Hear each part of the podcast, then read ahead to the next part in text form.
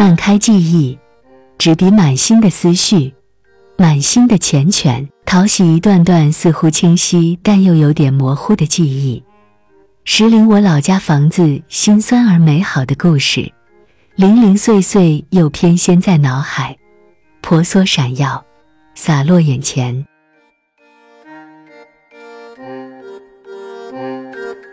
母亲六十九岁了，建了大半辈子房子。他这一生就是这样认认真真的建造自己的居所，建筑自己的人生，也建构充满秩序和尊严的内心世界。在母亲的努力下，我们家总共建了三座房子。第一座是红砖瓦房，那是一九八四年从简易的木板房搬到了当阳当晒的高处。厨房、客厅加两个房间，四空，配有前院后院，耗时不到一个月便竣工。第二座是平顶房，于二零零三年兴建，在老房子的斜对面。母亲用田地和别人家换了那块菜地，三层半，大铁门，地面和墙壁都铺上了瓷砖，宽敞明亮。第三座是在今年的二月，母亲让人把第一座红砖瓦房推倒了，正在兴建之中。按母亲的说法，她要建一栋乡村别墅，三层的。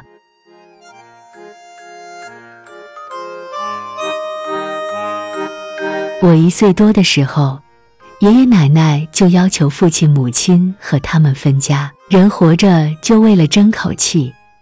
哪怕是两个老人家连双筷子都没有给到我的父亲母亲，母亲愣是把眼泪吞进了肚子，一穷二白的带着我们三个孩子住进了临时搭建的四周用木板围合、屋顶用蛇皮袋和木皮遮盖的简易棚子里。听母亲说，当时房间里只有一张睡觉的木架子床，遇到大风大雨的天气。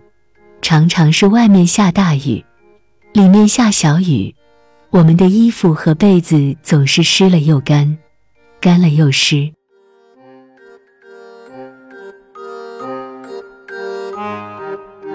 艰难归艰难，但母亲有一颗不畏艰难的进取心，把日子过得风生水起。她开始跟着别人做卖大米的生意。凭着吃苦耐劳和诚信和善的品性，母亲的固定客源越来越多，生意越做越红火。第二年，我们便从简易的木板房搬到了当阳当晒的高处，厨房、客厅加两个房间，四空。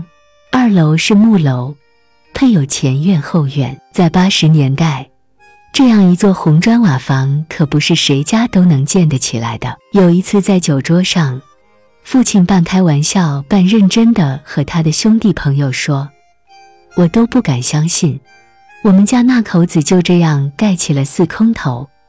我也就是出了十五元的烟钱。对于我的母亲，我难以想象她当初的抉择，不知道是婚姻决定去过这日子。”还是因为过日子决定一段婚姻。有时候看到母亲忙个不停的身影，小小的我无法理解她对生活的期待。一九九六年，我们广西柳州遭遇了百年难遇的洪灾，洪水像猛兽一样把乡亲们的泥砖房和田的吞噬了，他们不得不在后面的十日里重建家园。我们家比较幸运，地势高。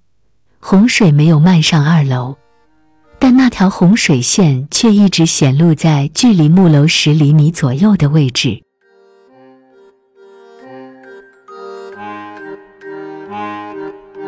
母亲聪慧好学，九十年代开始搞养殖业，在老房子的前院两侧，母亲叫人来砌猪圈，开始养猪；后院也不闲置，开始养鸡养鸭。记得那几年，母亲自创的一套养殖方法登了报，还作为我们县城的致富代表去外地开会。所以，我们家是村里第一批买了黑白电视机的人家。每到晚上七点左右，村里的大人小孩总会来我家看电视，小孩用矮凳子坐前面，大人就在后面坐高凳子。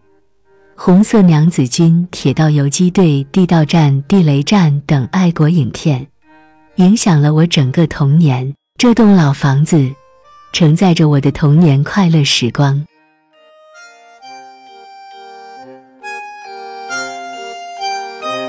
二零零三年，在老房子的斜对面，母亲用田地和别人家换了一块菜地，建起了第二座房子。这次建的房子不再是瓦做的屋顶，而是钢筋混凝土的楼板平台房，三层半，宽敞明亮。房子建成后，除了父亲坚持要住在老房子那。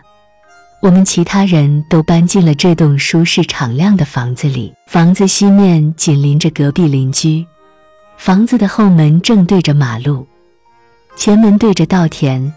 邻居家在里面，我们的房子在外面。他们的车子要进到他家前门，就得经过我们家门前。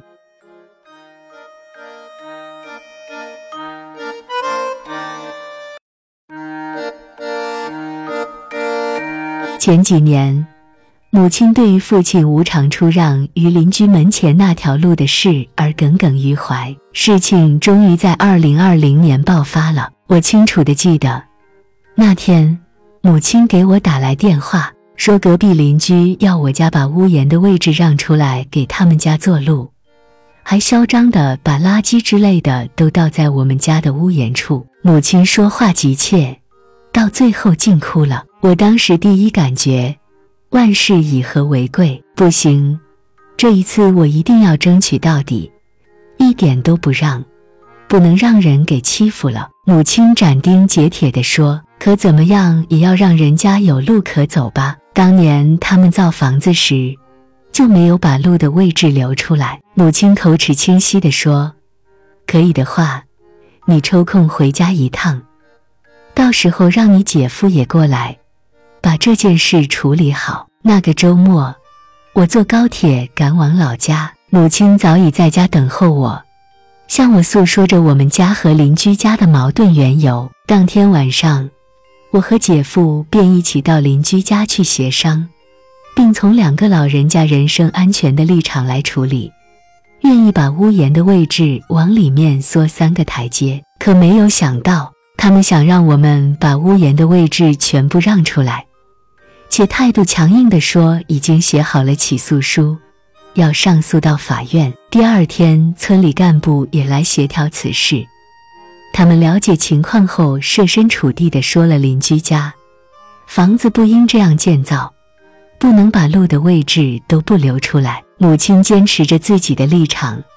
要和他们在法院上见。看着瘦小的母亲据理力争的模样，我也开始思量着与邻居的关系。对于这件事，我一开始考虑的最多的是两个老人家在老家的安全，所以即使我回到深圳后，心里总是隐隐不安。后来我明白，自尊自强的母亲用最简单而直接的方法拼命护着属于自己的东西。看似得罪了邻里关系，实际也了却了后患。因为法院最终驳回了邻居家的上诉，我们家胜诉。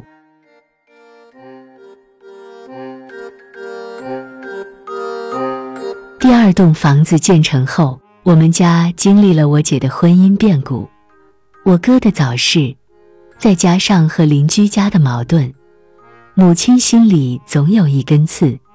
觉得这栋房子修建的不吉利，于是母亲又搬回了老房子住。岁月更迭，老屋因为漏雨等原因迅速衰老，曾经的新房彻底变成老屋。我只是偶尔抽空回去小住几天。前院的水泥地面因为雨水的冲刷变酥变脆，大片剥落。后院里杂草丛生。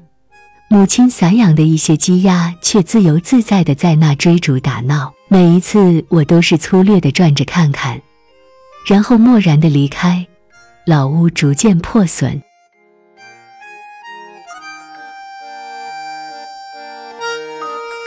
房子是物质产品，在许多人眼里，它就是商品。我仍然漂泊在外，母亲的举动我明白。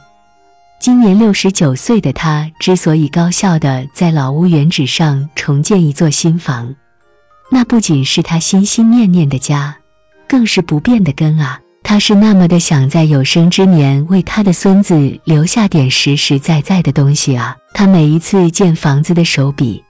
对我不仅仅是敲打而已，他那简单淳朴的执着，让我自惭形秽。他的标准我或许不能达到，但至少我明白，母亲建造的房子，欣然的接纳我们这些子孙，不论我们得意或者失势，均可以自由出入。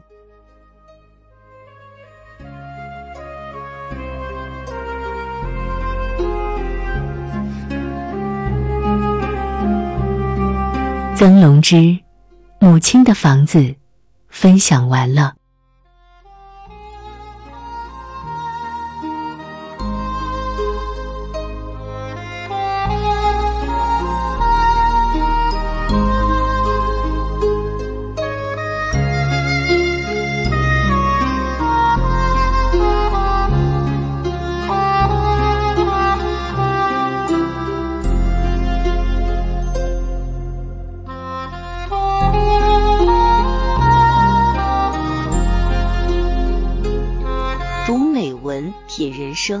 世界，打开心灵的锁。小伙伴们，下期再见。